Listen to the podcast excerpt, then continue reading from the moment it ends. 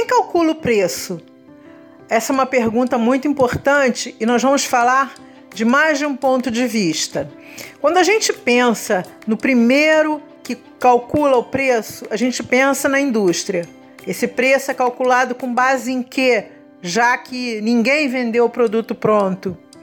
A indústria, ela compra matéria-prima, ela tem todos os custos de produção, ela tem o salário do pessoal da fábrica, ela tem o salário do pessoal do escritório, ela tem os demais gastos relacionados à administração.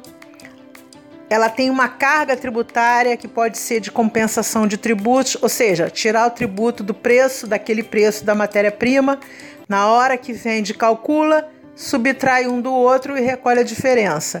A indústria, ela é contribuinte do IPI, Imposto sobre Produtos Industrializados. O comércio já não tem. Então ela tem ICMS, ela tem IPI, ela tem PIS e COFINS, contribuição social, imposto de renda. Todos esses tributos são inseridos no preço, mais os demais gastos para produzir. É formado o primeiro preço e ela vende para o atacado ou para o varejo.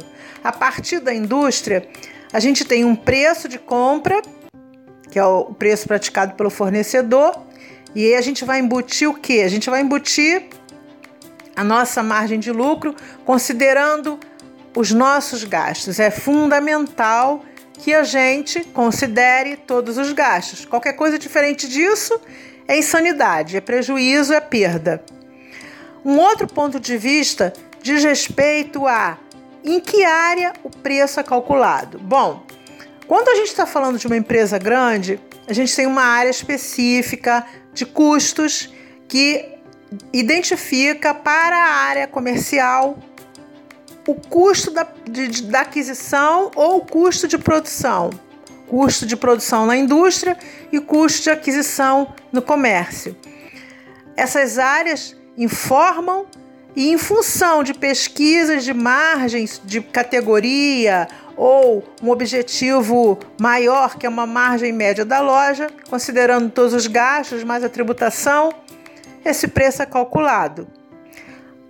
Quando a gente está falando de pequenos negócios, geralmente o próprio dono calcula o preço. E é aí que existe um grande problema, porque o dono, ele muitas vezes se deixa levar por aquela falácia de que é só agregar 100% que você vai ter lucro. Isso não é verdade.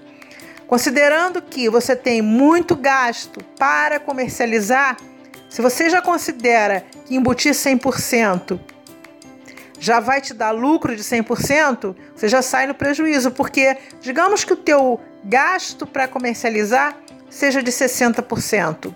Então você já não vai ter 40, você já não vai ter 100% de lucro. A grosso modo você teria 40. Então, eu chamo sempre atenção para os pequenos e médios negócios cujo gestor ou alguém responsável faça esse cálculo. Indo mais longe um pouco, a gente pensa que o fornecedor, aliás, o concorrente, que também é um varejista, uh, pratica um preço que derruba a operação da loja. Então, geralmente o varejista vai lá e copia aquele preço. Só que aquela realidade é outra. Não dá para copiar preço de, de concorrente. Muitas vezes o concorrente também está fazendo errado e às vezes, se você faz um trabalho de precificação adequado a essa realidade, o teu preço ainda pode ser menor do que o dele. Existe muito isso. É claro que as empresas grandes também têm falhas, só que é muito mais difícil. Por quê? Porque existe toda uma informação sendo trabalhada até que o preço seja formado. Já no pequeno negócio, a gente vê muito mais reclamação de que o gestor não vê o dinheiro no caixa. Esse foi o podcast de hoje. Eu sou Sueli Angarita, sou consultora para assuntos empresariais, porque uma boa estratégia muda o resultado da empresa.